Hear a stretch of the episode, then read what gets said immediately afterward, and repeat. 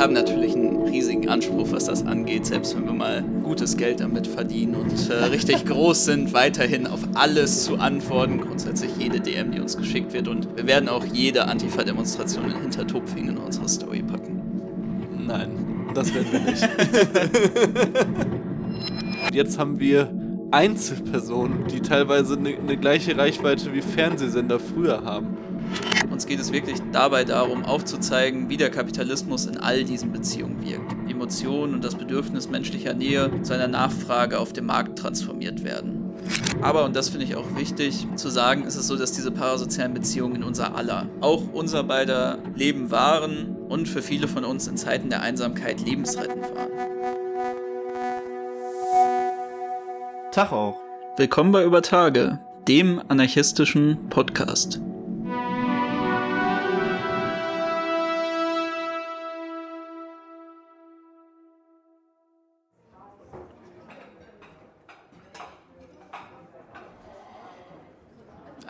Einfach schön, dass wir die Zeit gefunden haben, mal wieder zusammenzukommen.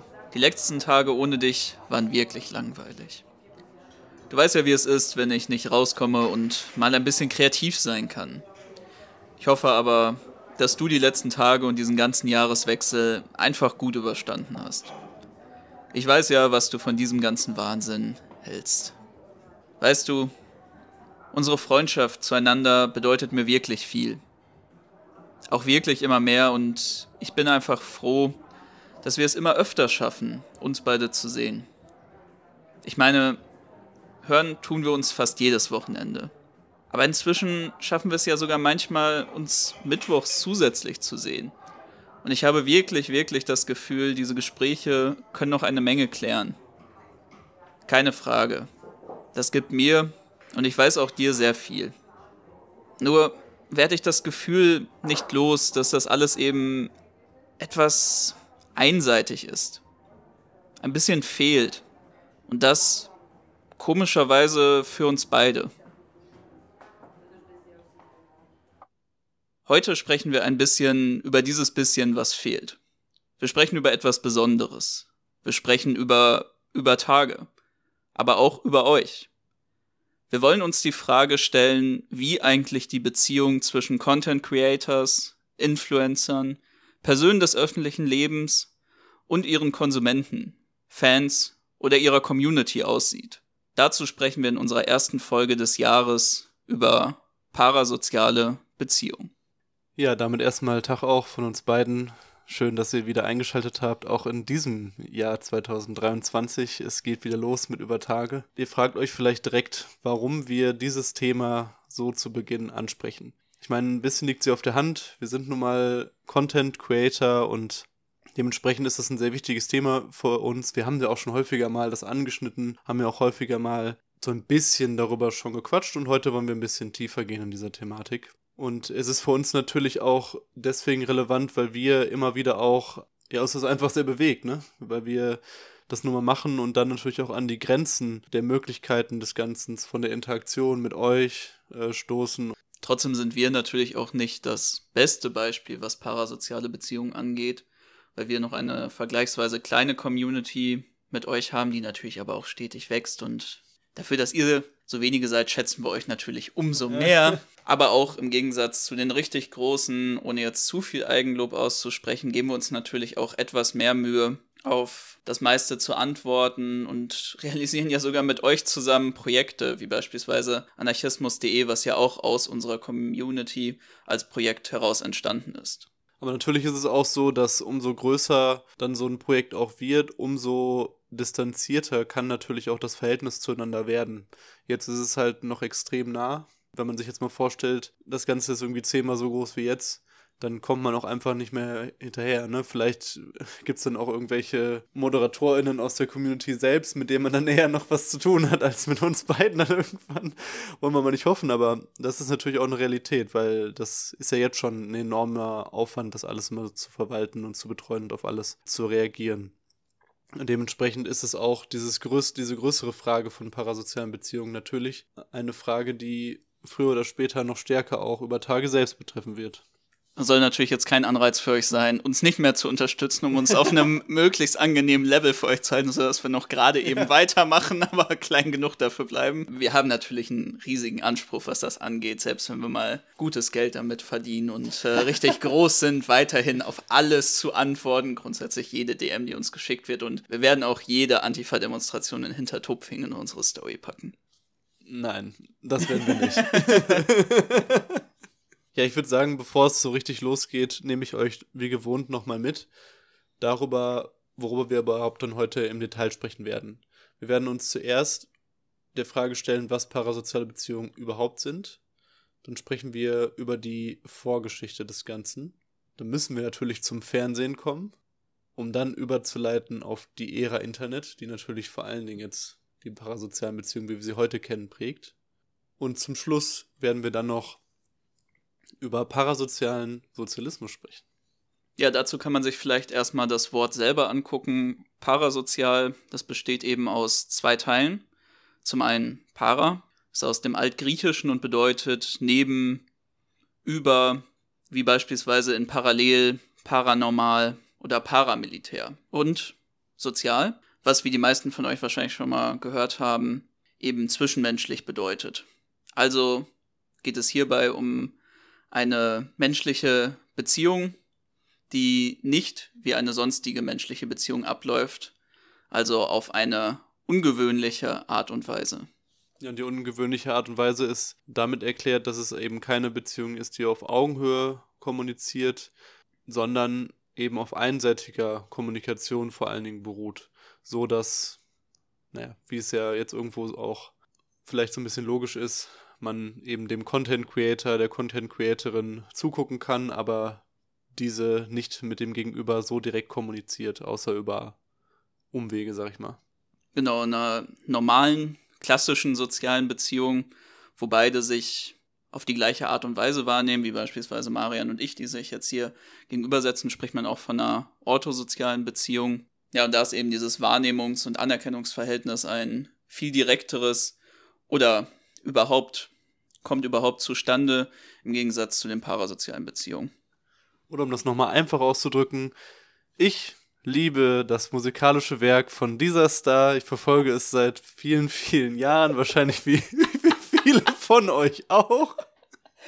Und die Lieder geben mir viel Kraft und manchmal wirkt es fast so, als hätte ich diesen Text geschrieben und würde er einfach das erzählen, was, was ich selbst erlebe und, und was ich selbst erfahren habe. Wir sind ja auch gleich alt und ja, teilen viele Werte auch irgendwo und so. Und Kraftsport, Kampfsport St. Pauli. Aber auf der anderen Seite bin ich natürlich einfach nur ein Like von vielen für ihn. Wahrscheinlich, er hat auch nie geantwortet auf unsere Nachrichten. Auf die Frage, ob er in den Podcast kommen möchte oder nicht.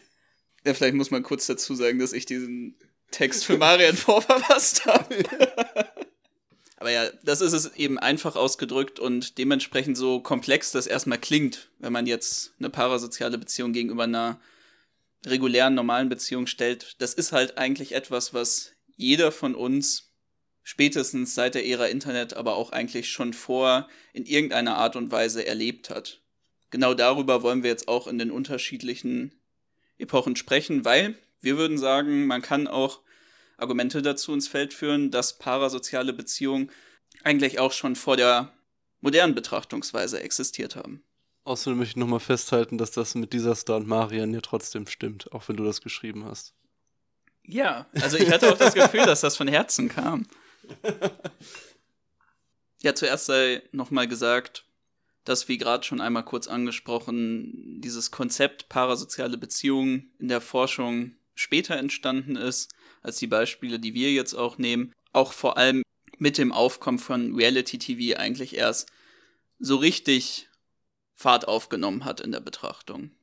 Und was auch noch relevant ist, ist, dass wir heute vor allem über parasoziale Beziehungen mit real wirkenden oder realen Personen sprechen. Viel weniger auf eine parasoziale Beziehung mit einer fiktionalen Figur.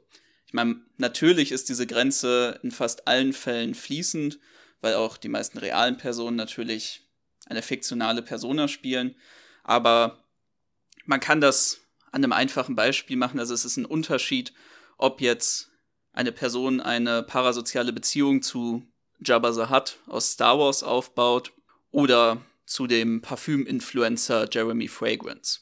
Ja, man kann eigentlich so weit gehen, dass auch schon vor dem Fernseher und so weiter und so fort Herrschaftspersonen ganz oft diese Funktion von parasozialen Beziehungen in der Bevölkerung eingenommen haben, weil jetzt Leute wie Honecker oder Stalin oder Hitler oder wen auch immer, der halt letztendlich geschichtlich verehrt wurde, das waren ja auch keine Personen, die du jetzt ständig in der Nachbarschaft getroffen hast oder so, sondern vielleicht, wenn es richtig gut lief, einmal in deinem Leben auf irgendeiner Parade oder sowas.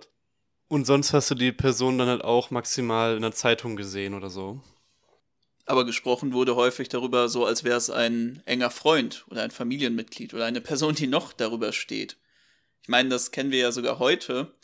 Das war mal, als ich meine Oma jetzt in Spanien besucht habe.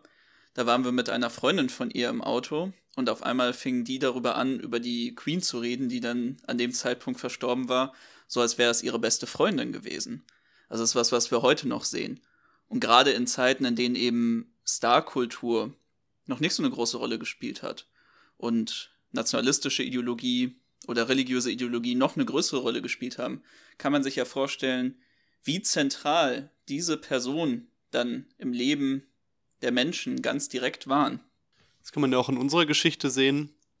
Natürlich hat auch der Anarchismus Gesichter hervorgebracht, die dann zentral für unsere Geschichte bis heute sind. Ich finde tatsächlich die beiden Figuren, über die wir natürlich auch häufiger hier schon im Podcast gesprochen haben, Doruti und Machno, sehr bildlich dafür. Speziell Doruti ist ja tatsächlich eine komplette Verkörperung als Person der Spanischen Revolution und hat diese Funktion auch innerhalb der Spanischen Revolution tatsächlich ausgeführt und hat eine große ähm, Hoffnung für ähm, die Menschen damals äh, bedeutet. Und ich glaube, dass auch natürlich so eine Krisensituation und so, ein, so eine extreme Notlage und so ein Kampf um Leben und Tod, was natürlich auch nochmal begünstigt, weil man sich an etwas probiert zu klammern. Das war damals so eine Situation, wo dann Doruti auch tatsächlich dieses, diese Hoffnung in Person verkörpert hat. Aber natürlich ist es auch eine Sache, die wir in religiösen Kontext sehen können. Das liegt ja auch ein bisschen auf der Hand, äh, ne, dass jetzt irgendwie für viele Menschen Gott, Jesus und so ihre parasoziale Beziehung ist. Erschließt sich, denke ich.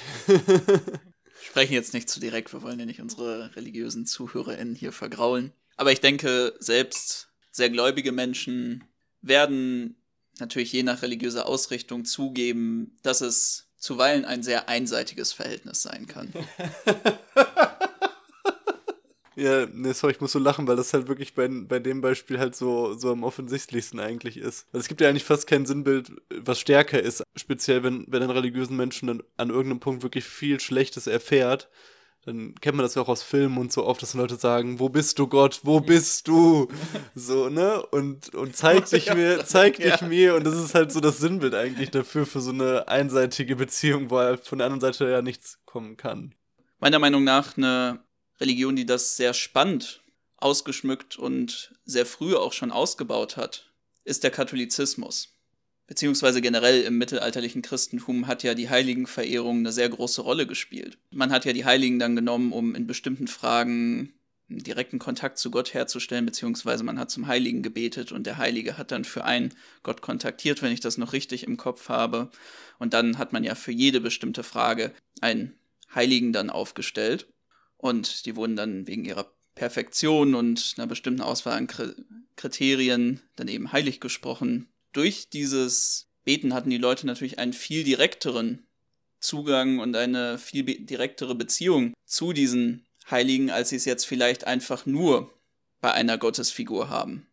Und was da spannend ist, ist, dass durch Reliquien aus dem Leben der Person, die sterblichen Überreste, Bildnisse Orte ihres Lebens, an denen dann Kirchen gebaut wurden oder ihres Todes und geschriebene Hagiografien, also Texte über ihr Leben und ihren Tod, ihr Martyrium, Feiertage und andere Rituale, eine ganze Kultur um diese Person geschaffen wurden, die ein sehr, sehr tiefes Eintauchen in eine parasoziale Beziehung ermöglicht haben. Und ich denke, wenn wir uns auch angucken, was für einen großen Anteil Hagiografien für so eine frühe Textproduktion einnehmen aus dem Mittelalter, dann kann man sich vorstellen, wie wichtig das in der lokalen Kultur dann war, was heute vielleicht dann eben eine Star-Kultur oder eine Influencer-Kultur einnimmt. Und ich finde auch mit den Beispielen, die wir jetzt so gemacht haben zur Vorgeschichte in Anführungszeichen, kann man auch wirklich die Behauptung aufstellen, dass das alles auch parasoziale Beziehungen sind, nach der heutigen Definition. Aber natürlich sind all diese Sachen Pipi-Klacks gegenüber dem bewegten Bild, oder? Also wenn wirklich Menschen vor einer Kiste sitzen können und dabei zusehen können, wie ihr Angehimmelter oder ihr Angehimmelte sich bewegt und lacht und spricht und direkt einem ins Gesicht guckt und so erfahrbar gemacht wird. Also das Fernsehen ist ja. Meinst du, ist stärker als so Knochen unter einem Glaskasten? Ja. Äh, steile These diskutieren wir heute nicht. Das ist dann vielleicht was für einen Livestream. Ja, ich meine, es gab ja vorher zwar schon ähm, das Kino natürlich, den Film, ähm, der ja vor dem Fernseher letztendlich kam natürlich. Und da könnte man ja auch annehmen, ist ja das, ist ja ähnlich. Ist es ja auch. Natürlich gab es dann auch schon frühe Filmstars, bei denen ähnliches passiert ist. Aber es ist natürlich nochmal was anderes, ob du dann vielleicht, damals war es ja auch, je nachdem, auch nicht für alle möglich, ständig ins Kino zu laufen oder so. Das war dann halt so ein, ne, so ein Wochenendausflug oder so, den man mal gemacht hat. Ist natürlich was anderes, ob du dann die Flimmerkiste bei dir in der Bude stehen hast und dir das jeden Abend zumindest geben kannst. Ne, das ist schon mal was anderes. Ich meine, am Anfang hast du ja auch nur wenig Programme gehabt oder so, aber irgendwann nach einer gewissen Zeit dann halt rund um die Uhr geben kannst und dann halt auch deine Filmstars und deine Sternchen und deine Politiker und deine sonst wie gearteten Menschen, mit denen man sich vielleicht identifizieren kann, dann halt auch rund um die Uhr verfolgst. Ich meine, rund um die Uhr ist da ja auch wirklich genau das richtige Stichwort für die Entwicklung von parasozialen Beziehungen im Fernsehen. Nach und nach kam ja auch immer mehr richtiges Nachmittagsprogramm dazu, was explizit für diesen Zeitslot produziert wurde, weil man festgestellt hat, es gibt gerade in den 50er bis 90er Jahren eine ganz große oder zwei ganz große Gruppen an Personen, die sehr viel Zeit zu Hause verbringen müssen, entweder weil sie aus dem Produktionsprozess aufgrund ihrer Krankheit ausgeschlossen sind, das sind dann Rentner oder Frührentner, oder weil sie zur Reproduktionssphäre, also zur Hausarbeit, zur Kinderbetreuung und ähnlichem verdammt sind und das sind dann eben die Hausfrauen. Da hat man dann festgestellt, die haben dann zu Hause auch genug Zeit, um im Hintergrund während der Arbeit etwas laufen zu lassen. Und da kam es dann richtig zu der Entwicklung von Talkshows mit ihren Hosts. Da kennen wahrscheinlich viele von euch dann Namen wie Ellen DeGeneres oder Oprah Winfrey oder hier in Deutschland Arabella Kiesbauer, war ja glaube ich auch sogar eine der ersten schwarzen Moderatorinnen in Deutschland. Oder die allseits beliebte Vera Entwen, die dann später sowas wie Schwiegertochter gesucht gemacht hat. Und die wurden ja wirklich für viele dann durch dieses Nachmittagsprogramm zu richtigen Freunden, die Ratschläge zu Beziehungen zum Haushalt, zu Finanzen oder was auch immer gegeben haben, weil sie eben natürlich auch primär diese Themen des alltäglichen Lebens, wenn auch häufig sehr zugespitzt, in ihren Programmen dann behandelt haben. Wo das dann aber so richtig begonnen hat mit dem das alltägliche Leben zu behandeln, war natürlich dann das Reality TV. Also wo Leute bei ihrem Arbeitsalltag oder in ihrem Leben begleitet wurden. Da gab es in den USA die ähm, Reality-TV-Serie äh, Cops, die dann entsprechend Polizisten in den USA begleitet hat, die natürlich eigentlich auch total äh, verhasst in den USA sind und ja, ähm, kein gutes gesellschaftliches Bild eigentlich haben und war natürlich sicherlich auch ein Hintergedanke, das vielleicht so ein bisschen umdrehen zu können, diese, diese Möglichkeit des, des Fernsehens nutzen zu können, um das dann entsprechend eine andere Verbindung zu haben und da wurden dann auch tatsächlich echte Verfolgungsjagden und Schusswechsel gezeigt. In Deutschland haben wir natürlich da eine Parallelsendung dazu mit Toto und Harry, die tatsächlich hier auch aus Bochum kommen. Haben wir wieder ein Lokalkolorit dabei. Es ist auch wirklich so, dass jeder in Bochum, fragt mal einfach irgendwen, den ihr aus Bochum kennt, jeder hat, wenn er in diesem Zeitraum aufgewachsen ist, so eine bestimmte Toto und Harry-Geschichte. Bei mir war es, dass ich sie immer beim Sportunterricht beim VfL auf dem Platz getroffen habe. Ja, das sind dann halt noch. Und dann so mit dem Wagen, der irgendwie vorbeigefahren und hat unsere, ist unsere ganze Klasse hingerannt. Toto! ja, das ist dann noch, noch nahbar. Ja, auf jeden Fall. also auch zum Beispiel für Kinder oder, oder Jugendliche, ne, ist ja, da ist ja auch Polizist hauptsächlich äh, oft ein Berufswunsch oder so. Und dann ist natürlich, wenn man dann so eine Reality-TV-Show dann noch hat, die natürlich jetzt speziell bei Toto und Harry auch weit abseits der Realität stattfindet, ist das natürlich auch eine logische Sache, dass sowas so funktioniert. Ja, ich meine, es stellt ja auch die spannendsten Momente dar. Das muss man ja sagen. Es ist ja auch eine bestimmte Welt, die dann dadurch geschaffen werden kann. Ja, man, man, sieht nicht in der Sendung, wie die Hälfte der Zeit einfach nur im Schreibtisch sitzen und irgendwelche beschissenen Bürokratenformulare ausfüllen.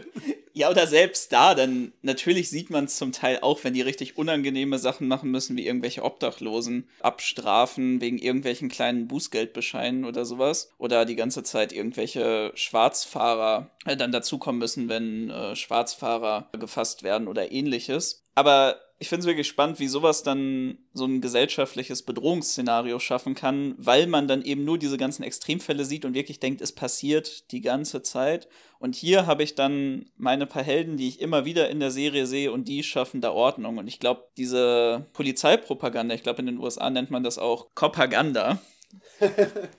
das habe ich äh, ein paar Mal irgendwie da in linken Texten gelesen dass das wirklich relevant auch dafür ist, wie wir unser modernes Bild von der Polizei im Kopf dann formen und wahrscheinlich auch, weswegen es auch so viele Jugendliche oder Kinder gibt, die dann Polizist als Berufswunsch haben, weil ja, die dann wirklich denken, dass so dann der Polizeialltag aussieht. Ja, und so gibt es natürlich zu jeder Berufsgruppe, jeder Lebenslage irgendein Format, was das dann entsprechend bedient. Häufig wird es natürlich auch über die Jahre immer extremer und immer aufsehenerregender, weil man muss ja jetzt auch konkurrieren mit dem Internet. Ich erinnere mich noch, gut an so vergangene Formate speziell von MTV. MTV Crips ist sicherlich ähm, ein, ein Format, was ja auch fast jeder und jede noch kennt, zumindest aus unserer Generation, sag ich mal, wo dann so reiche Menschen zu Hause besucht wurden, die dann halt ihre Anwesen, ihre Villa und so weiter gezeigt haben, dann immer hier, kommt rein und schön, dass ihr da seid. Hier ist mein Fernseher für so und so viel tausend Dollar, bla bla bla. Und so lebe ich und so. und in der Badewanne versteckt ist noch ein Fernseher. Ja, genau. Hinter meinem Spiegelschränkchen noch ein Fernseher. Ja, und da fällt mir auch noch ein anderes Format ein. If you wanna be a player, but your wheels ain't fly, you gotta hit it all up and get it pimped out right. Pimp my white. Yeah, ja, genau. Yeah. Also es gab es ja wirklich für alles Mögliche. Es war eine wilde Zeit. ja. Und in dieser wilden Zeit ist natürlich auch ein drakonisches Format erschienen, was das Ganze wirklich völlig auf die Spitze getrieben hat, und zwar Big Brother. Also ich denke, Big Brother ist in diesem Bereich parasoziale Beziehungen, die bis dahin die Spitze gewesen, aber auch generell in ganz vielen Bereichen eine Spitze von so Absurdität, wie man halt auch sowas betreiben kann. Also ich meine, allein die Idee, da halt irgendwie so Leute zusammen einzusperren und 24-7 irgendwie von Kameras überwachen zu lassen, ist natürlich auch der perfekte Name letztendlich für diese äh, Sendung gewesen mit Big Brother. Und das war ja auch so, denke ich, so suggeriert. Ne? Das war ja nicht zufällig gewählt. Und ja, das ist ja wirklich da war das dann endgültig erfüllt. Also wenn man jetzt gerade gesagt hat, man konnte, wenn ich jetzt gerade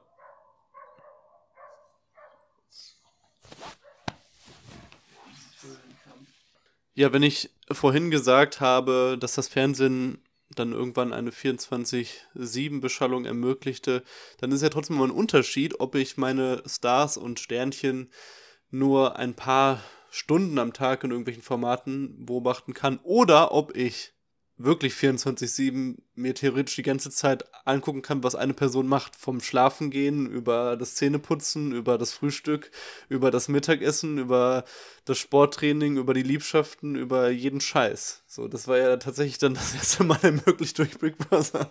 Ja, und ich glaube, es hat auch wirklich noch eine andere Art und Weise von Beziehungen durch Identifikation geschaffen. Weil auch viele, viele von den Formaten, die dann entstanden sind, waren natürlich auch solche, die beispielsweise Castingshows waren. Und Big Brother war das ja im Endeffekt auch, nur dass die Leute jetzt nicht direkt irgendwas leisten mussten, wie ihr Auto tunen lassen, gut singen können oder ein Talent machen, sondern sich einfach nur beobachten lassen. Aber es waren ja ganz normale Leute. Genau. Einfach ist, ja. mitten aus der Gesellschaft ausgesucht. Und das schafft natürlich auch eine ganz direkte Beziehung bei den Leuten. Natürlich gibt es in so einer Gruppe auch immer die, über die man sich dann eher lustig macht, mit denen man sich nicht identifiziert, gegenüber denen man einen riesen Hass entwickelt. Aber das ist ja auch genau das, was die Leute schon vor Ort kannten. Aus ihrem Viertel, aus ihrem Freundeskreis, aus ihrer Familie. Und ich glaube, das war auch das, was bei ganz vielen Leuten so einen riesen Anklang gefunden hat. Weil natürlich wurden diese Leute zu riesigen Stars, aber sie waren Stars, die wie sie waren. Ja, für mich sind da auch tatsächlich äh, noch Slutko und Jürgen. Also ich habe jetzt nie Big Brother tatsächlich geschaut, aber Slutko und Jürgen ähm, waren tatsächlich die, die ich dann noch so mitbekommen habe, weil, weil das halt schon ziemlich witzig war, dieses ganze Ding. Und ich habe das dann nachher noch so ein bisschen verfolgt, das ist vielleicht nur so als nebenbei ganz interessant, weil die haben halt ja auch so tatsächlich auch so eine Freundschaft dann gehabt in diesem Ding und ich weiß nicht, ob ihr das kennt, äh, Gro Großer Bruder, das Lied von denen, da bin ich ein großer äh, Freund von dem Lied, das ist äh, großartig, die haben mir dann noch so Schlager zusammen gemacht und so. Kannst du das singen? Du bist mein großer Bruder, du bist immer da, großer Bruder und ein Freund fürs Leben und so weiter. Jedenfalls ist es, ist es tatsächlich so, dass sie sich mittlerweile halt abgrundtief hassen. Die beiden, weil die halt sich über den Erfolg dann zerstritten haben. Das ist ein kleiner Schwenk, der völlig unrelevant eigentlich gerade für dieses Thema ist, ja, vielleicht kann man da dann auch noch mal kurz sagen, wie das eigentlich das erste Mal dann 2000 in Deutschland aufgezogen war. Das waren dann eben mehrere Wohncontainer, die in Köln im Studio standen.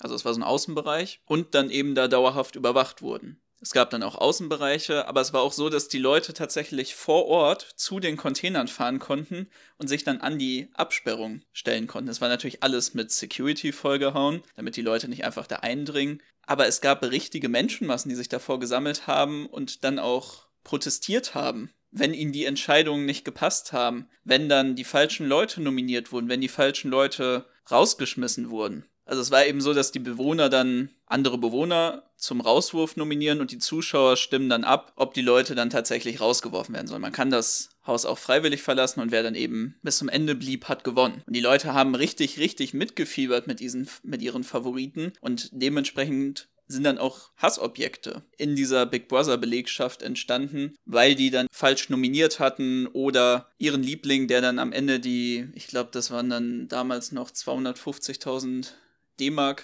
gewinnen sollten, irgendwie geärgert haben. Was war das noch D-Mark? Ja, 2000, 2001 war, glaube ich, Einführung des Euros. Das ist echt ein lächerlicher Betrag nebenbei gesagt. Ja, und noch ein kleiner Fun-Fact zum Schluss. Diese lächerliche Summe von 250.000 D-Mark hat dann zum Schluss John Mills gewonnen. Ein ehemaliger Potsdamer Hausbesetzer, was wahrscheinlich auch so einer der letzten richtig großen Erfolge der Berlin-Brandenburger Hausbesetzer-Szene war. Aber das sei euch vielleicht einfach nur so zum Abschluss von Big Brother mitgegeben. Für John Mills war es natürlich ein riesiges Ding, aber für Big Brother war es noch größer, denn Big Brother ist, glaube ich, eins der aktuell größten TV-Formate immer noch weltweit und. Gibt's das noch? Das gibt's immer noch, auch in, in, Deutschland in unterschiedlichen Formaten. Also zuletzt war, glaube ich, Promi Big Brother ein großes Ding, weil es da so Kontroversen um Jeremy Fragrance gab, aber es gibt's auf allen Kontinenten in endlosen Sprachen. Mhm. Also du musst dir wirklich mal, ihr müsst euch einfach mal auf Wikipedia die Auflistung zu Big Brother angucken, zu was es das alles gibt, in welchen Sprachen, in welchen Ländern. Das ist ein riesiges Imperium. Mhm.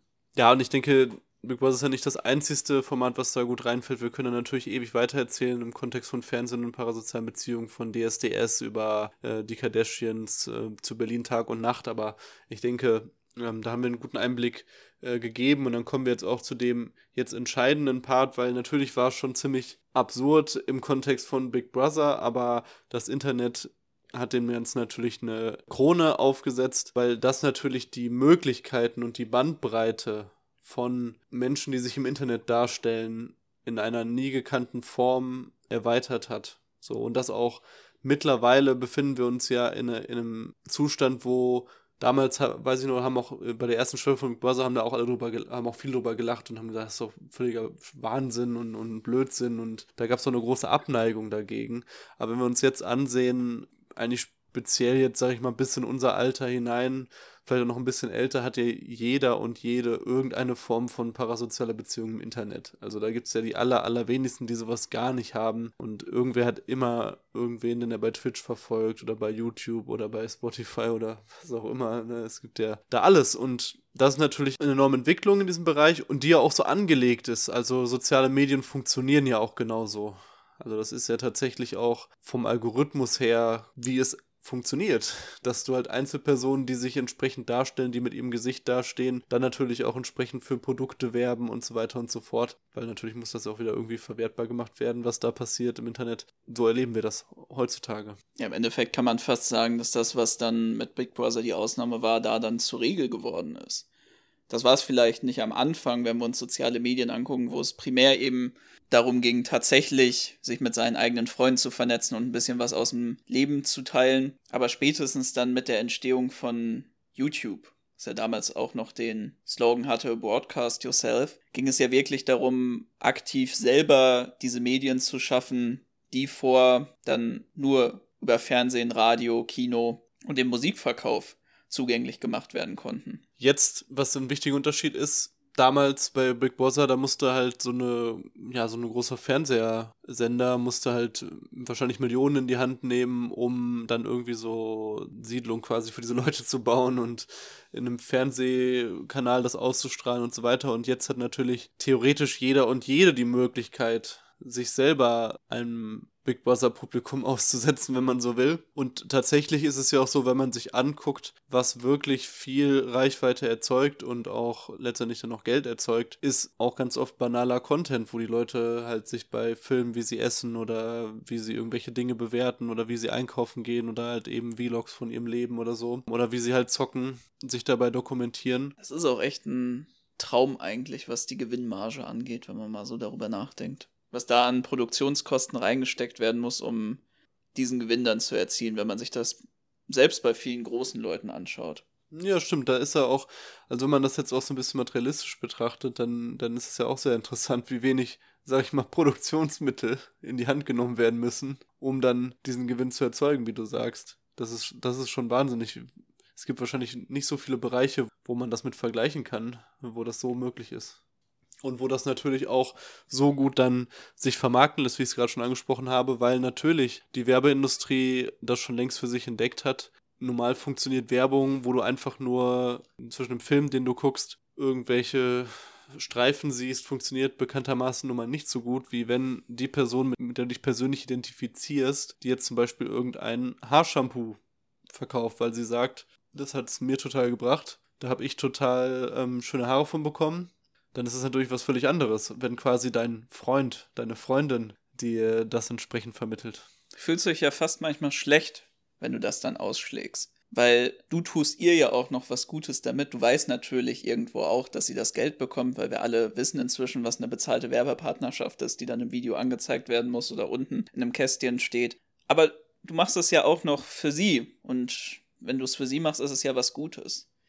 Da fällt mir auch noch so ein kleines Beispiel aus meiner Kindheit ein. Ich weiß gar nicht, ob es das immer noch so gibt, aber was ich damals immer sehr spannend fand, also als ich dann so ins Jugendalter kam und dann nochmal darüber reflektiert habe, war, wie die Werbung zwischen Kinderserien häufig gestaltet wurde. Also vor allem in den USA war das ja nochmal ein viel größeres Ding, aber dass es viele Produkte gab, die dann mit einer bestimmten Serie, die man geguckt hat, verbunden war und in der, in der es dann hieß, kannst du jetzt generische Actionfigur kaufen, um uns dabei zu helfen, den Kampf gegen generischen Bösewicht zu meistern. ja. Helf uns damit, indem du deine Eltern davon überzeugst, das Produkt jetzt zu kaufen, um uns endgültig zu ermöglichen, das Böse zu besiegen, ein für alle Mal. Und im Endeffekt ist es so sehr perfide. ähnlich, wenn ich mal so drüber nachdenke. Das ist echt so perfide, ne? Ja, ich weiß nicht, ob man das noch einordnen muss, wie, wie absurd das ist, weil, weil einfach. Machen wir jetzt eine materialistische Einordnung davon. Nein, aber einfach die, ich meine, Kinder sind ja auch in ihrer Welt dann und Kinder leben ja auch teilweise wirklich halt so eine Serie, die sie sehen und spielen dann den ganzen Tag, auch wenn sie nicht das gucken, die Sachen nach und so weiter. Und es gibt ja sogar so Effekte, dass, dass Kinder das teilweise als echt für sich erleben. Und, ja, also dann halt tatsächlich denken, okay, wenn ich jetzt halt nicht Glurak kaufe, dann wird Pikachu und Ash in seinem Kampf, mit sowas äh, Fiktives raus, ähm, gegen Team Rocket unterliegen. ich hatte damals einen Freund und wir waren beide acht Jahre alt und meine Mama erzählt ab und zu noch gerne diese Geschichte, dass er tatsächlich davon überzeugt war, dass es das Harry Potter-Universum gab und dass das, was wir da auf der Leinwand gesehen haben, auch echte Menschen waren, die dann sich beim Quidditch-Spiel fast lebensgefährlich verletzen. Oder dass die Leute dann auch sterben. Und da hast du schon recht, das ist tatsächlich ein reales Phänomen. Ja, und das ist jetzt natürlich noch perfider umgesetzt in diesem Kontext, wenn man sich dann überlegt, dass diese Interaktion mit deinem imaginären Freund, den du dir dann da halt schaffst oder schaffen kannst, ja auch tatsächlich ein Stück weit funktioniert. Also es ist ja tatsächlich so, du kannst ja, wenn du dann zum Beispiel so einer Person, deinem Streamer oder so Geld zukommen lässt, dann kann es ja auch sogar sein, dass er deinen Nutzernamen nennt und du irgendwie aufleuchtest in einer anderen Farbe oder so. Und dadurch diese fiktive Bindung wird immer, immer klarer geschaffen, ne? Aber vielleicht kann man an dem Punkt auch nochmal so ein bisschen darauf eingehen, warum das eigentlich für die Leute dann auch selber so attraktiv ist. Mhm. Weil wir haben das ja jetzt auch immer so ein bisschen von der Seite, von der Industrie selber, von den Content-Creatern uns angeguckt. Aber auch für die Konsumenten, für die ZuschauerInnen ist es ja so, dass diese parasozialen Beziehungen dann Rollen menschlicher Beziehungen ohne die Komplexität von diesen Beziehungen dann erfüllen. So wenig wie ich natürlich dann auch direktes Wahrnehmen von der Person habe, die ich mir da anschaue, ist es aber auch so, dass ich nicht die ganzen Probleme habe, die häufig damit verbunden sind. Ich kann mich wirklich passiv dahinsetzen und ich schaue einfach zu. Und wenn ich richtig nett sein will, kaufe ich eben das besagte Shampoo oder sende ein bisschen Geld während des Streams. Das kann natürlich zu sehr, sehr zugespitzten Situationen führen. Und natürlich ist es auch teilweise eine ziemlich große finanzielle Bürde, die bei den Leuten entsteht. Das werden wir jetzt auch im weiteren Verlauf noch ein paar Mal sehen. Aber abgesehen von diesem finanziellen, erfordert das sehr wenig von dir selber. Du kannst sehr viel daraus ziehen, ohne viel außerhalb von der Zuschauzeit und dem finanziellen geben zu müssen. Und wir leben natürlich auch in einer extrem individualisierten Gesellschaft. Es ist wirklich faszinierend fast schon und brutal auch, dass es echt sehr, sehr viele Menschen gibt, die tatsächlich keine realen Freunde haben. Also ich, ich habe jetzt die Statistik leider vergessen, aber es ist eine wirklich enorm hohe Zahl an Menschen, die tatsächlich keine Freunde haben. Das verschafft einem natürlich Trost. Und darin ist der Kapitalismus halt auch sehr gut, dass er uns für reale Bedürfnisse, die wir haben, Nähe, Freundschaft, Liebe, Zuneigung, dass wir dafür ja Mittelchen bekommen, Wege bekommen, diese zumindest punktuell zu stillen oder zu übertünchen um dann ähm, da nicht mehr ganz so traurig und nicht mehr ganz so aufgefressen zu werden von unseren eigentlichen Bedürfnissen. Ich will jetzt nicht sagen, du hast auch recht, natürlich gibt einem das auch was. Das ist ja klar. Das ist ja nicht nur Schein und nicht nur irgendwie unnatürliches dies, das, Ananas. Das will ich gar nicht sagen.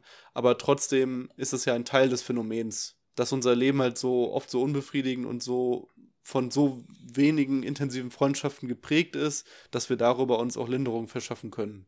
Ja, und diese Bedürfnisse werden ja auch geschaffen. Es ist ja nicht so, dass man zwangsläufig, nur weil man jetzt eine einsame Periode hat, sich die ganze Zeit beschallen lassen müsste von einem achtstündigen Stream, den man dann im Hintergrund die ganze Zeit laufen lässt. Sondern das ist ja auch was, was aktiv produziert wird, um dann diese möglichst lange Zuschauzeit auch zu erzeugen. Weil das ist ja bei diesen ganzen Fragen von möglichst langem Zuschauen, möglichst langem Content, das bedeutet am Ende des Tages auch am meisten Profit.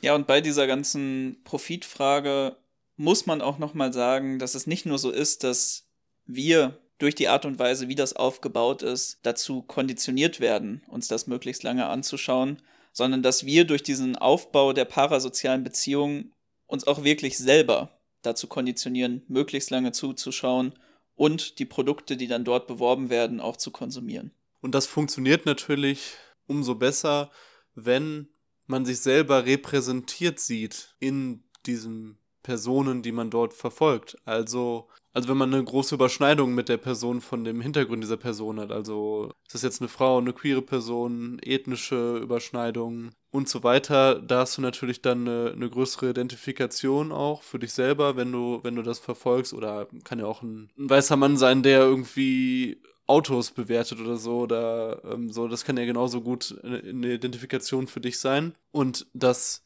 vermittelt natürlich letztendlich auch ein Bild in der Gesellschaft, das sehr breit ist, dass es sehr viele verschiedene Speaker letztendlich gibt, sehr viele verschiedene Repräsentationen von allem, was es halt auch geben kann und dass diese vermeintliche Vielseitigkeit oder teilweise auch tatsächliche Vielseitigkeit diese Gesellschaft auch ausdrückt. Wobei natürlich auch da man dazu sagen muss, dass sehr fortschrittliche Positionen oder gar revolutionäre Positionen immer marginalisiert werden durch verschiedene Mechanismen. Es ist ja nicht nur so, dass es von unserer Seite aus da oft ein schlechtes Angebot gibt oder unprofessionelle Projekte oder wenig Leute, die sich halt auch trauen, dann halt ihr Gesicht zu zeigen oder so, sondern es gibt ja auch faktische Mechanismen, wie das halt funktioniert, dass es eben so Shadowbands allein darüber gibt, dass du halt nicht den Content lieferst, der halt auf diesen Plattformen dann funktioniert und ähm, der, der halt sich schlechter vermarkten lässt für irgendwelche großen Konzerne und so weiter. Ja, und ganz häufig wird ja auch vermittelt, dass Repräsentation dann eben tatsächlich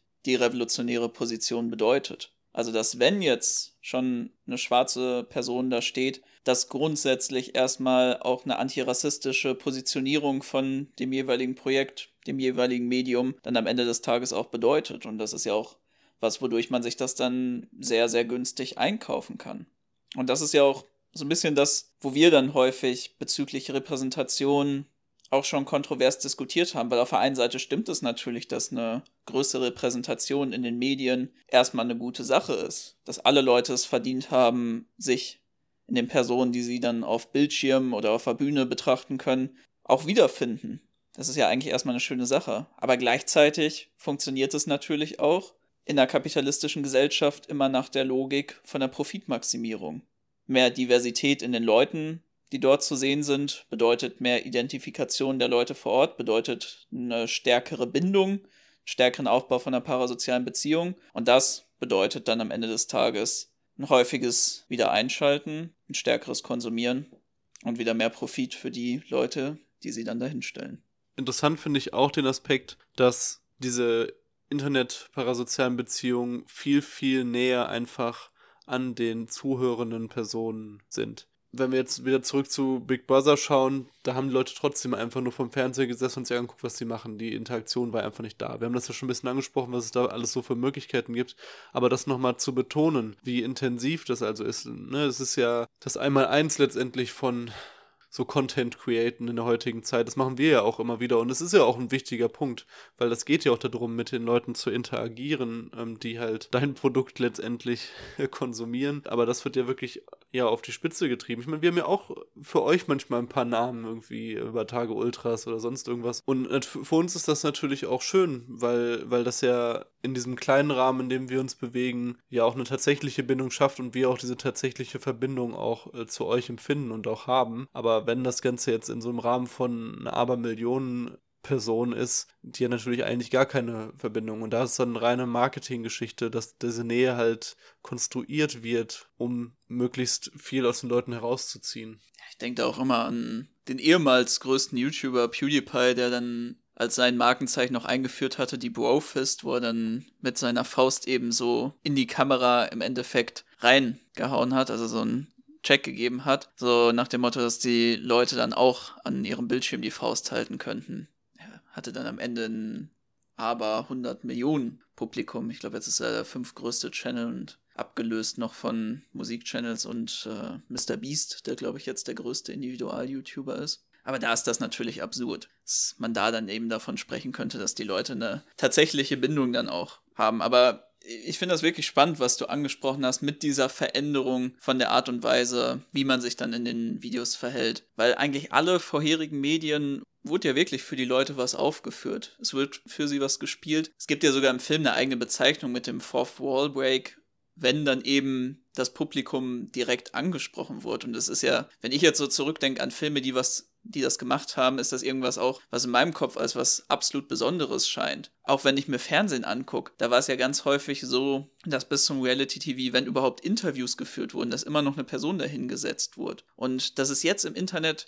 ganz, ganz normal eigentlich ist, dass wenn ich Content mir anschaue, es irgendeine Person ist, die da alleine oder mit anderen sitzt und mich direkt die ganze Zeit mit dem Gesagten adressiert oder mich in das Gespräch dann, was die Leute unter sich haben, mit einbezieht. Ja, und was man auch dazu sagen muss, ist, wie gut das einfach funktioniert, wenn man sich das mal überlegt, was für eine Reichweite Einzelpersonen haben. Im Vergleich zu früheren, wo dann ja, wo das ja Fernsehsendungen waren, wo alles Mögliche drauf lief. Und jetzt haben wir Einzelpersonen, die teilweise eine ne gleiche Reichweite wie Fernsehsender früher haben. Also das muss man sich einfach nochmal in Kontext setzen, was das auf so vielen Ebenen bedeutet. Natürlich, was für eine Macht diese Personen halt haben, wie dieses Verhältnis überhaupt zustande kommen konnte und, und, und gekommen ist. Dass so eine Person mehr Reichweite hat als ein Fernsehsender, der von morgens bis abends äh, die 20 verschiedene Formate hat und irgendwelche Blockbuster sendet oder so. Mit also. einem Millionen- oder Milliardenbudget ja. teilweise. Ja. ja, und natürlich auch was für eine Verantwortung die Leute dann noch einfach haben. Ich meine, um nochmal auf das Beispiel PewDiePie zurückzukommen,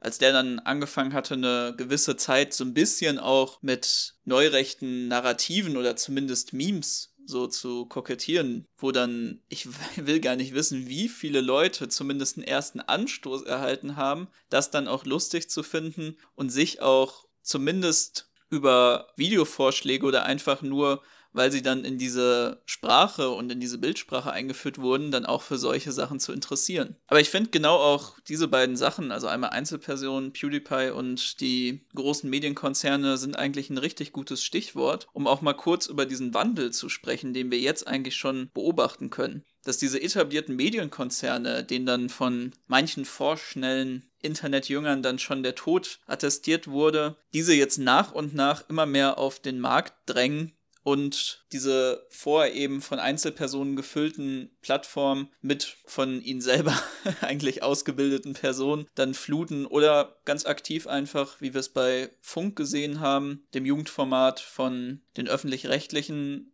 nach und nach diese Einzelpersonen in ihr Programm einbezogen und aufgekauft werden. Und auch in ihrem eigenen Content sehen wir diesen Wandel. Das können wir wirklich in allen möglichen öffentlich-rechtlichen Formaten jetzt sehen. Ich finde das auch immer witzig, das war natürlich etwas, was vor auch schon so existiert hat, aber wie viel stärker das auch in der Betrachtung von parlamentarischer Politik jetzt Fuß gefasst hat. Mhm. Dass es inzwischen so eine riesige Rolle spielt, wie die Privatleben von den ganzen Politikern aussehen, dass die Aussagen gar nicht mehr so eine riesige Gewichtung haben, dass das auch so stark über parasoziale Beziehungen funktioniert, dass auf einmal die Frage viel wichtiger ist, bevorzugt Olaf Scholz jetzt Montclair oder Stone Island? Was ist die Workout-Routine von Christian Lindner? Hat er jetzt eine Haartransplantation gemacht, ja oder nein? Schaut euch die Vorher-Nachher-Bilder an. Heute fragen wir ihn im Zweiergespräch, dass das eine viel größere Rolle inzwischen spielt, als was ist jetzt genau die Finanzpolitik von Christian Lindner ist. Vielleicht auch nach und nach, dass die Leute genau dazu konditioniert wurden. Aber das ist mir auch nochmal aufgefallen. Ich merke schon, ich bin jetzt sehr geprägt von diesem Weihnachtsbesuch bei meinen Eltern, wenn ich da dann mal wieder Fernsehen geschaut hatte, wie sich das verändert hat. Aber wir haben ja auch da eigentlich ein absolutes Lieblingsbeispiel von dir in Deutschland, was meiner Meinung nach für diesen Trend steht, wie nichts anderes aus öffentlich-rechtlicher Richtung und das ist unser geliebtes Y-Kollektiv. Es ist deswegen der Fall,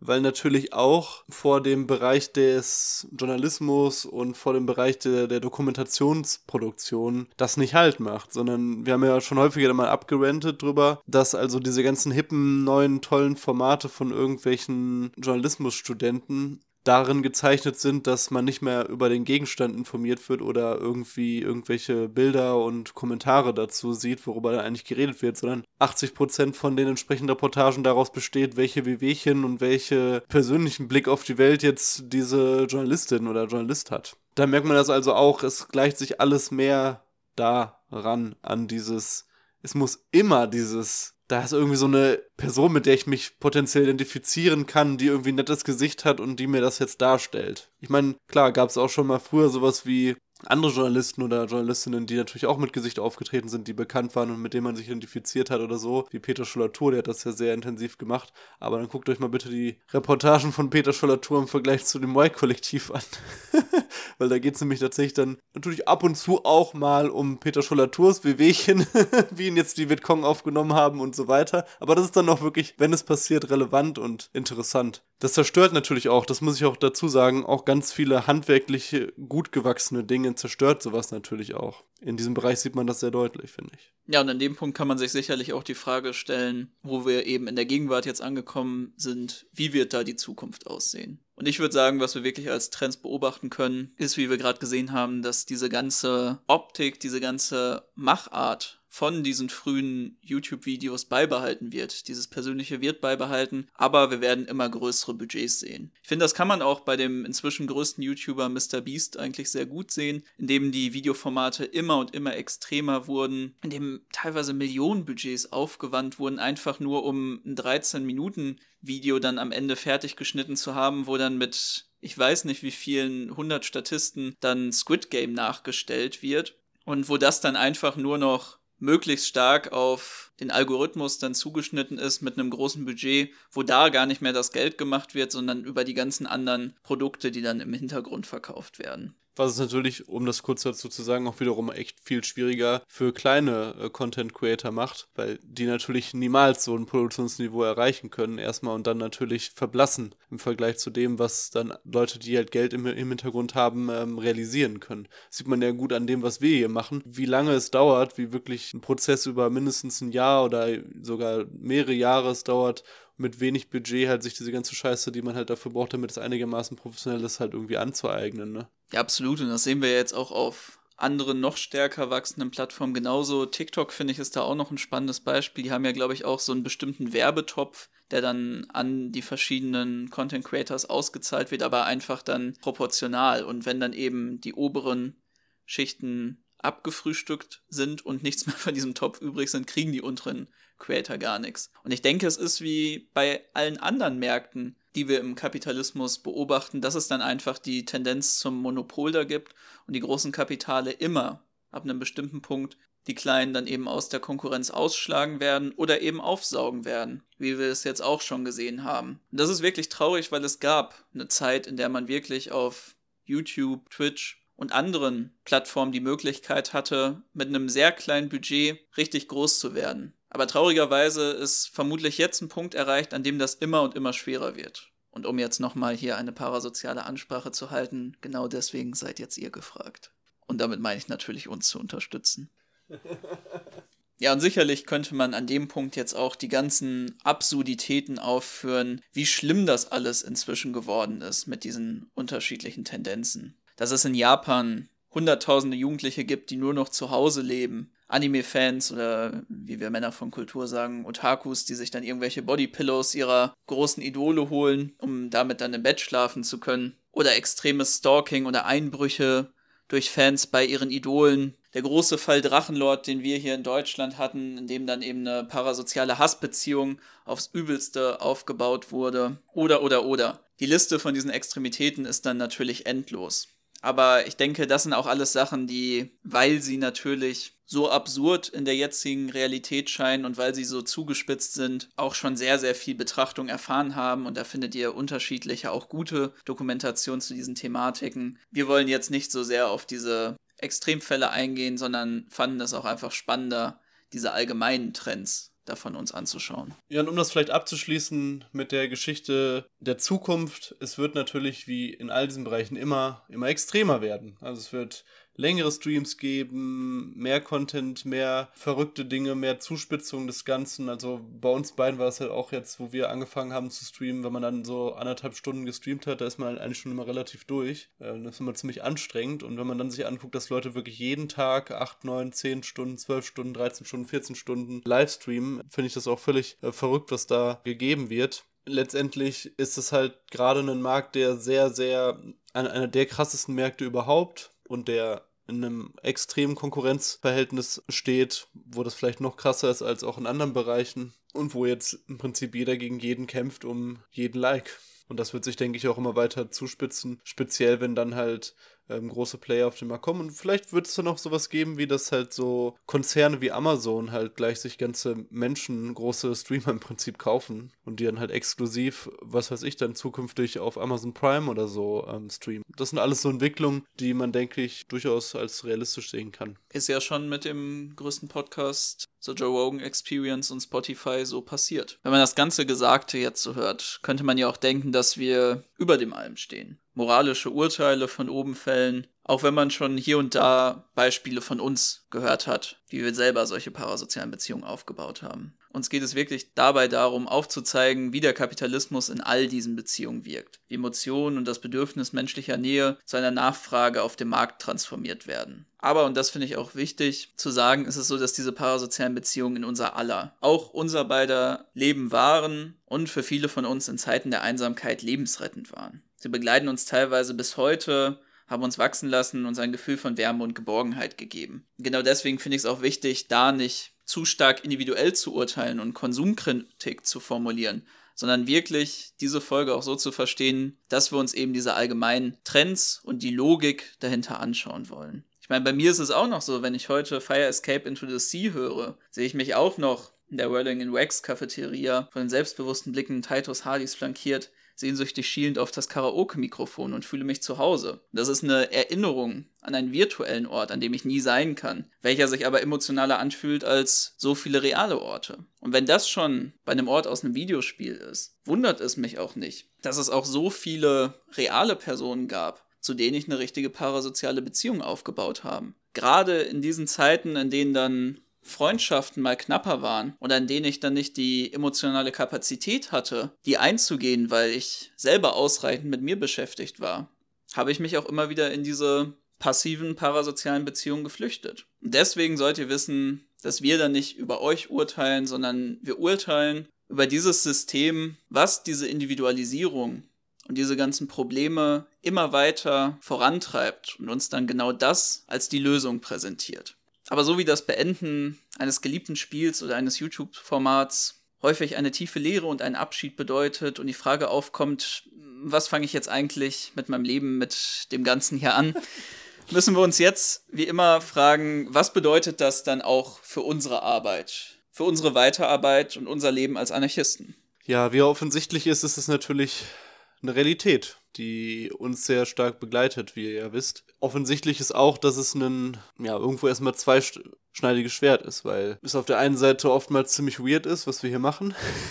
Für uns selbst auch immer noch. Also natürlich wird auch vieles normal irgendwo, aber es gibt auch viele Dinge an Projekt über Tage, was auch für uns immer noch komisch ist. Und wie ihr ja wisst, wenn ihr uns stark verfolgt habt, ist auch das an sich nichts, was wir jemals machen wollten. So eine Art von Content Creator zu werden oder Social Media Guru. Aber wir haben es ja eben um die Dynamik des Ganzen und um die Chancen des ganzen Willens gemacht. Das erleben wir auf der anderen Seite eben auch, dass wir ständig diese krassen Rückmeldungen von euch, von diversen Menschen bekommen, die sich für den Anarchismus interessieren, aber die ja vielleicht isoliert auf dem Land leben und einfach keinen Zugang zur Bewegung haben oder aus was für Gründen auch immer. Dann auch über uns einen sehr starken Zugang zu unseren Ideen finden und auch diese Ideen natürlich zwangsläufig ein bisschen mit uns dann verbinden. Und das ist ja auch tatsächlich was, was wir auch wollen. Also es ist ja tatsächlich auch, was wir wollen, was wir, was wir uns wünschen, weil es ja auch tatsächlich funktioniert und weil das ja auch was Gutes ist. Das ist ja nicht irgendwie jetzt grund grundsätzlich schlecht, sondern wir sind ja auch von dem, was wir vertreten, überzeugt und wir wollen ja, dass möglichst viele Menschen auch über unser Projekt und über das, was wir machen, mit den Ideen in Kontakt kommen. Und da hoffen wir natürlich auch, weil letztendlich, wenn wir halt davon sprechen, wir haben eine Konkurrenzsituation auf diesem Markt von, von Medienprojekten, dann nehmen wir, dann stehen wir natürlich auch in Konkurrenz zu irgendwelchen reaktionären Formaten in dem Sinne, ja, ist es halt platt gesagt auch irgendwo schön zu wissen, dass halt Tausende von Menschen ähm, dann weniger bei irgendwelchen reaktionären Arschlöchern oder einfach nur irgendwelchen marktförmigen Sachen reinschauen und sich damit beschäftigen und stattdessen über Tage suchten so. Und das ist mir halt dann alles mal tausendmal lieber, oder? Aber ich denke, bei dem Ganzen, und das sagen wir auch immer, muss uns klar sein, dass das nicht das Ende sein kann. Weil ich glaube, das ist auch das, was uns so sehr in unserem Projekt von einfach nur ordinären Formaten unterscheidet. Natürlich freuen wir uns, wenn ihr möglichst lange über Tage hört. Natürlich brauchen wir das auch, um überhaupt weitermachen zu können. Natürlich freuen wir uns über jedes Geld, was wir damit reinbekommen, um unsere laufenden Kosten für dieses Projekt decken zu können und vielleicht sogar noch nett ein bisschen was dazu zu bekommen, um einmal im Monat essen gehen zu können. Aber es darf nicht dabei bleiben. Wir wollen nicht, dass ihr euch nur beim bloßen Konsumieren ausruht, sondern wir sagen es ja auch immer, uns geht es am Ende darum, dass ihr wirklich selber aktiv werdet und dass wir dadurch auch die Möglichkeit haben, wieder weiter selber aktiv zu werden. Weil es ist nun mal so, dass wir in dieser Gesellschaft und auch in den meisten Gesellschaften auf dieser Erde als freiheitliche Sozialisten, als Anarchisten in einer absolut marginalisierten Situation sind und dass wir genau das ändern wollen. Wir wollen nicht, dass wir einfach nur dann alle zu Hause sitzen und uns dann revolutionären Content anhören, um die Welt dann besser verstanden zu haben, aber einfach nur weiter an ihr zu partizipieren und sagen, naja, jetzt habe ich es ganz gut verstanden, mir geht es jetzt ziemlich beschissen, ich bin sehr wütend auf alles, aber ja, Mai, das macht auch ein ganz nettes Persönlichkeitsmerkmal aus. Nein, es geht wirklich darum, dass unser Projekt dazu anregen soll, über, über Tage hinauszugehen. Und das will ich auch nochmal betonen, das unterscheidet uns auch fundamental von dieser Logik, die diese ganze Scheiße letztendlich auch irgendwo mit sich bringt. Weil natürlich bewegen wir uns in dieser Logik, so wie wir uns alle in ganz unterschiedlichen Bereichen, auch in unseren Kämpfen in den Logiken des Bestehens bewegen. Das äh,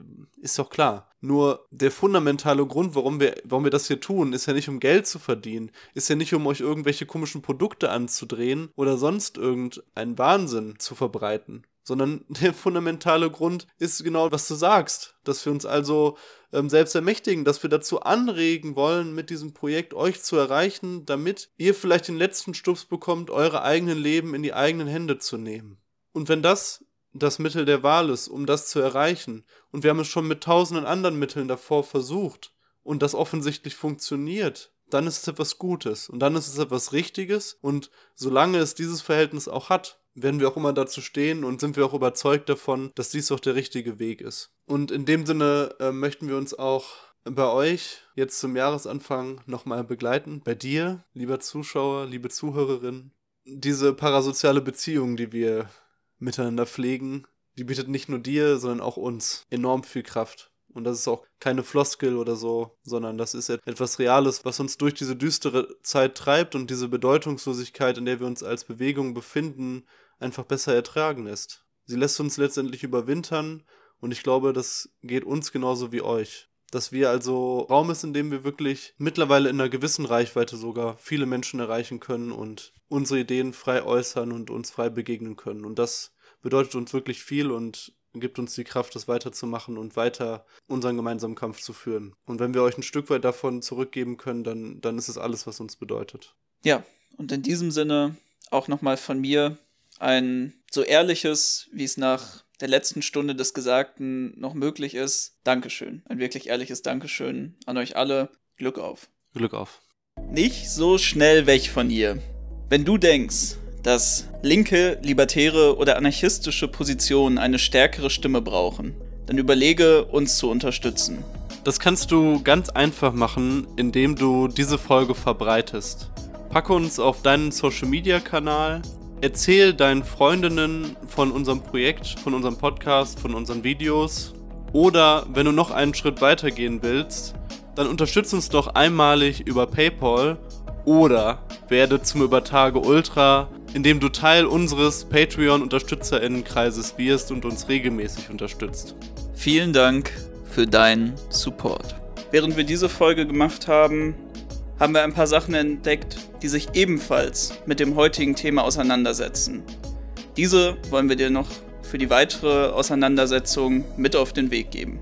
Als erstes wäre es heute Lord of the Toys. Das ist ein deutscher Film von 2018 über die YouTube-Karriere von Max Herzberg, auch besser bekannt als Adlerson Pictures, und seinen Freunden. Der Film stellt meiner Meinung nach sehr gut die alltägliche Arbeit der Content Creators dort da und auch die, sagen wir mal, etwas politisch pikanteren Positionen, die sie dort als ostdeutsche Freundesgruppe vertreten. Da findet ihr den Link zum Trailer in der Infobox. Das zweite wäre People's Republic of Desire. Das ist eine chinesische Doku über die Konkurrenz von Streamern in China wirklich unfassbar gut, um zu verstehen, wie diese moderne Entwicklung zu immer längeren, immer extremeren Streams und auch einer immer stärkeren Bindung und einer immer größeren finanziellen Bürde für die KonsumentInnen aussieht. Da findet ihr einen Direktlink zur Doku auf YouTube, wo ihr sie in voller Länge anschauen könnt.